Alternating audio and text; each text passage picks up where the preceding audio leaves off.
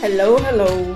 Ich möchte mit dir heute nochmal über das Thema Hackerangriffe sprechen. Ich weiß, du kotzt wahrscheinlich jetzt schon total ab, weil im Januar und im Februar dreht sich das nur ausschließlich um dieses Thema bei mir im Podcast und im Newsletter und im Blog. Und ich finde, ähm, dir darf das auch ruhig zu den Ohren raushängen, weil es ist halt einfach ein extrem wichtiges Thema. Und ich werde das so lange bespielen, bis auch der letzte Unternehmer mal verstanden hat, dass das Thema super, super wichtig ist und ernst zu nehmen ist. Und ich möchte heute einfach ein paar Gedanken dazu mit dir teilen, die äh, die, die letzten Monate und auch Jahre inzwischen bei mir aufgekommen sind und die vielleicht auch so ein bisschen untergegangen sind ähm, bei den ganzen aktuellen Thematiken. Inflation, Krieg, äh, Unruhen, wie geht's weiter, wirtschaftlich, was mache ich mit meinem Unternehmen. Ne, das sind auch alles super, super wichtige Themen. Aber da rutschen halt auch ganz gerne mal Themen durch, die dann nicht so publik gemacht werden oder halt einfach medial nicht die Aufmerksamkeit bekommen, die sie bekommen sollten. Und gerade das Thema Hackerangriffe wird halt immer noch massiv unterschätzt und deswegen möchte ich dir heute einfach diese Beobachtungen mit an die Hand geben. Bestes Beispiel, letztes Jahr einer der größten Versicherer hier, die Haftpflichtkasse Darmstadt wurde gehackt, ähm, haben sie natürlich auch publik gemacht, weil sie es ja auch müssen. Das wissen auch viele immer noch nicht. Man muss einen Hackerangriff oder auch einen vermeintlichen Hackerangriff der Landesdatenschutzbehörde melden. Das taten die auch und haben das auch relativ schnell ähm, rausgefunden und äh, unter Kontrolle gebracht. Aber letztendlich ähm, sind da trotzdem super viele Kundendaten betroffen gewesen. Und das Ganze hat sich über mehrere Monate hingezogen, bis die wieder zu 100 Prozent da waren und alles aufgearbeitet hatten. Ganz interessant ist auch, das Rathaus in Potsdam wurde jetzt gerade kürzlich gehackt, habe ich auch in meiner BNI Unternehmergruppe geteilt und vielen war das auch bekannt, aber auch nicht, dass sie genauso gut betroffen werden können. Und äh, das geht halt so weit, dass jetzt gerade eine Mitarbeiterin von mir mir geteilt hatte, du, die Babyfone, die werden wieder gehackt und wieder abgehört und die Daten irgendwie weiterverkauft. Und das habe ich dann auch äh, Kooperationspartnern mitgeteilt, diese Nachricht. Und die meinten, du, Elisa, weißt du gar nicht, das ist schon seit Jahren so. Also das ist jetzt nichts Neues. Und ich mir dachte, krass, Alter. Selbst ich, die halt wirklich gut in der Thematik drinne steckt und wirklich viel Ahnung hat und sich viel beliest, ähm, ich habe das nur mal ganz am Rande mitbekommen. Aber das ist ein Thema, das ist seit Jahren da. Dass die Babyfone halt einfach mit abgehört werden und die Daten halt weiterverkauft werden. Ist das nicht krank? Ja, genauso. Äh, die EHK in Deutschland wurde ja auch gehackt letztes Jahr, äh, ging auch medial durch die Presse aber dass das Ganze auch zu 100% immer noch, immer noch nicht, Ausrufezeichen, funktioniert, äh, das ist halt krass. Kannst ja mal auf die Homepage gehen, kannst ja mal versuchen, irgendeinen Kurs zu beantragen. Ähm, die Homepage ist immer noch größtenteils offline. Ähm, und viele Sachen sind halt immer noch nicht unter Kontrolle gebracht.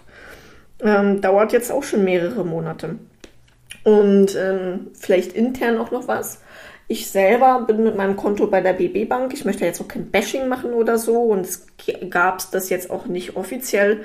Ähm, aber nur damit du mal so einen Einblick in mein Privatleben auch an der Stelle bekommst.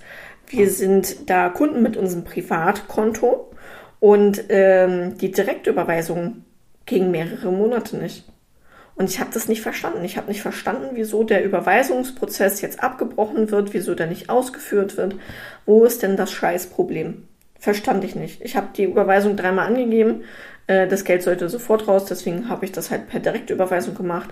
Und irgendwann habe ich gedacht, ach, pass auf, probierst es jetzt mal ohne Direktüberweisung. Und schwuppdiwupp ging es auf einmal. Und dann habe ich mich natürlich gefragt, okay, normale Überweisung geht, Direktüberweisung aber nicht.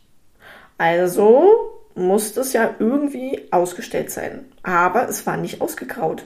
Das heißt, der Button war da, ich konnte den anklicken, aber es ist halt nicht rausgegangen. Und dann habe ich natürlich, äh, neugierig wie ich bin, äh, bei der BB Bank angerufen, da so ein bisschen Terror gemacht und äh, mal nachgefragt. Und dann bekam ich halt auch relativ fix unter der Hand die Information, ja, wir waren uns da mit vielen Überweisungen nicht ganz so sicher, äh, die jetzt bei vielen Kunden getätigt wurden. Deswegen haben wir das jetzt mal deaktiviert. Klartext zwischen den Zeilen äh, weiß man natürlich, dass da jetzt Überweisungen getätigt wurden, die nicht hätten sein dürfen, die nicht autorisiert waren. Und das Ganze macht einem natürlich so ein bisschen Angst, ne? Gerade wenn es dann halt nicht publik gemacht wird. Das ist schon ein komisches Gefühl. Ja, und dazu möchte ich dir gerne auch noch ein paar Zahlen nennen, weil es gibt da auch super coole Statistiken inzwischen, auch vom Bundesamt für Sicherheit in der Informationstechnik. Wunderschön, deutsch, lang wieder. Äh, in der Kurzform heißt das Ganze BSI, also Bundesamt für Sicherheit in der Informationstechnik, BSI. Und die bringen jährlich so einen Sicherheitsbericht raus. Und da möchte ich dir jetzt einfach mal ähm, aus dem PDF paar Zahlen nennen, die halt öffentlich zugänglich sind. Also du kannst ganz easy auf deren Homepage gehen vom BSI und dir da den aktuellen Bericht runterziehen. Das Ganze nennt sich die Lage der, der IT-Sicherheit in Deutschland 2022 im Überblick. Und da geht es so ein bisschen darum, mal so aktuelle Zahlen zu nennen und zu teilen. Und da möchte ich dir jetzt ein paar vorlesen. 69% aller Spam-Mails im Berichtszeitraum, und der Berichtszeitraum ist immer ein Jahr, waren Cyberangriffe wie zum Beispiel Phishing-Mail und Mail-Erpressung. Das Ganze, also Mail-Erpressung ist natürlich, ne, da wird dann immer irgendein Lösegeld äh, gefordert dafür, dass die äh, Kundendaten, Mitarbeiterdaten, egal was für Daten, sensible Daten, halt wieder äh, rausgegeben werden und nicht irgendwie im Darknet veröffentlicht werden. Ne? Das ist Mail-Erpressung. Ähm, Phishing-Mail ähm, ist halt ähnlich gestrickt. Also das heißt, wir haben eine Schadsoftware, die halt geteilt wird und ähm, das Ganze geht halt auch nicht nur per E-Mail, wie es jetzt hier dargestellt wird, sondern sicherlich hat das jeder von euch irgendwann schon mal mitbekommen, diese Facebook-Nachrichten mit, oh ja, guck mal hier, ich habe das und das entdeckt, klick unbedingt auf den Link, um dir auch das Angebot zu sichern. Und dann komischerweise kommen so ein, Tag, ein zwei Tage später von dem jeweiligen dann per WhatsApp oder per äh, Facebook Messenger, du, äh, ich wurde gehackt, bitte klick auf gar keinen Fall auf diesen Link. Ja, das ist halt auch so ein typischer random Angriff per Messenger, per Nachricht, per WhatsApp, was auch immer. Und das macht halt immer mal wieder die Runde und sicherlich hast du wenigstens schon einmal auch so eine Nachricht bekommen. Ja, wo wir gerade beim Thema sind, 90% der Mailbetrugs, des Mailbetrugs im Berichtszeitraum war Finance Phishing. Das heißt, die E-Mails erweckten betrügerischen Eindruck von Banken oder Sparkassen geschickt worden zu sein. Ne, so Thema hier, da ist noch eine Mahnung, bitte zahlt es jetzt oder hier hast du noch ähm, Bußgeldbescheid oder hier hast du eine Abrechnung vom Amt oder hier hast du deine Sparkassengebühren. Bitte überweis doch jetzt schnell diesen Betrag auf Konto XY.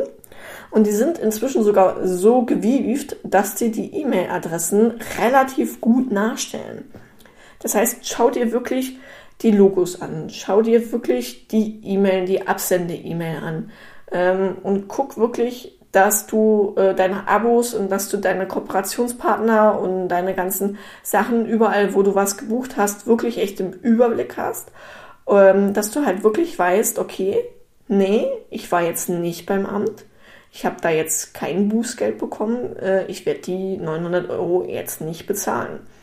Und ich sag dir, wie es ist. Es passiert wirklich oft, dass so eine Mahnung, gefälschte Mahnungen, auch per Post kommen und einfach eingeworfen werden.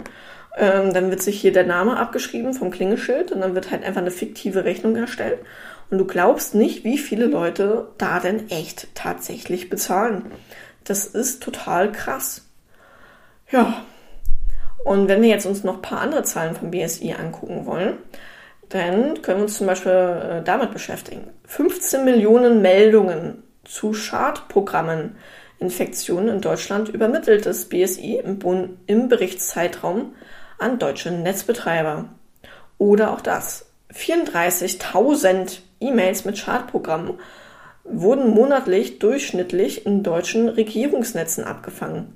Selbst die Regierung fängt solche Nachrichten ab und das nicht gerade wenig. 34.000 Mails durchschnittlich im Monat. Musst du dir mal auf die Zunge zergehen lassen. Nicht im Jahr, im Monat. Und äh, denn als Gegenpart zum Beispiel 78.000 neue Webseiten wurden wegen enthaltenen Schadprogrammen für den Zugriff aus den Regierungsnetzen ausgesperrt. 78.000 neue Webseiten. Ist das nicht krass? Fragen wir mal, haben die keine Hobbys? Haben die nichts anderes zu tun? Aber anscheinend nicht. Die leben dafür, die Hacker, die machen das gerne. Das war echt mal 78.000 neue Webseiten, ey. Das ist einfach nur krank. Ja, und da stelle ich mir halt immer wieder die Frage, wenn ich diese Zahlen lese, wenn ich mich darüber austausche, wenn ich schon wieder sehe, boah, Rathaus in Potsdam gehackt, IHK gehackt, IHK-Webseite immer noch nicht zu 100% wieder da, große Versicherer werden gehackt, Babyfone werden gehackt, stelle ich mir immer noch die Frage, wieso nimmst du das Thema nicht ernst? Wieso machst du nichts dagegen? Wieso ruhst du dich auf dem Status quo aus? Du bist genauso gefährdet wie alle anderen auch, wenn du einfach Daten sammelst. Und damit meine ich wirklich alles. Mitarbeiternamen, Anschrift, Geburtsdatum, Kreditkartendaten, ähm, Marketinginformationen, äh, äh, Geschäftsgeheimnisse. Es ist wirklich fucking alles interessant und kann alles zu Geld gemacht werden. Und deswegen, in, wenn du in irgendeiner Form digital unterwegs bist, sei es Social Media, sei es Calendly, Terminbuchungstool, sei es Allopage, Drivecard, was auch immer, wo du deine digitalen Produkte verkaufst. Das sind alles Angriffsflächen. Und du solltest das als schlauer Unternehmer, Unternehmerin absolut ernst nehmen, weil ich sag dir eins, Zahlen belegen, dass ungefähr 70 Prozent deiner Kunden danach abwandern werden zur Konkurrenz, weil einfach das Vertrauensverhältnis geschädigt wurde. Und dann kannst du dir in der aktuellen Zeit überlegen, wenn du nur noch 30 Prozent deiner Kunden hast, kommst du in der aktuellen Lage mit der aktuellen Inflation und dem aktuellen wirtschaftlichen Geschehen, kommst du mit 30 Prozent deiner Kunden zurecht? Oder kannst du nicht danach den Laden dicht machen? Und deswegen sind wir auf jeden Fall alle irgendwie dazu berufen, mal unsere IT auf die Kette zu kriegen und mal so ein Worst-Case-Szenario auch mal durchzuspielen und da mal auch einen Plan zu entwickeln, wie man denn mit der Situation umgeht.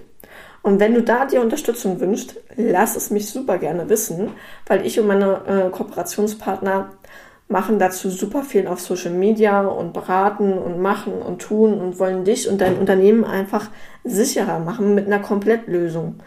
Also mit Vorsorge und Nachsorge mit einer geilen IT und einem Worst-Case-Plan. Und wenn du das für dich und dein Unternehmen dieses Jahr endlich angehen möchtest, lass es mich wissen. Wir machen einen kostenlosen Kennenlernen-Call und wir unterstützen dich da super, super gerne. Ja, und dann wünsche ich dir noch einen wunderschönen Tag und bis bald.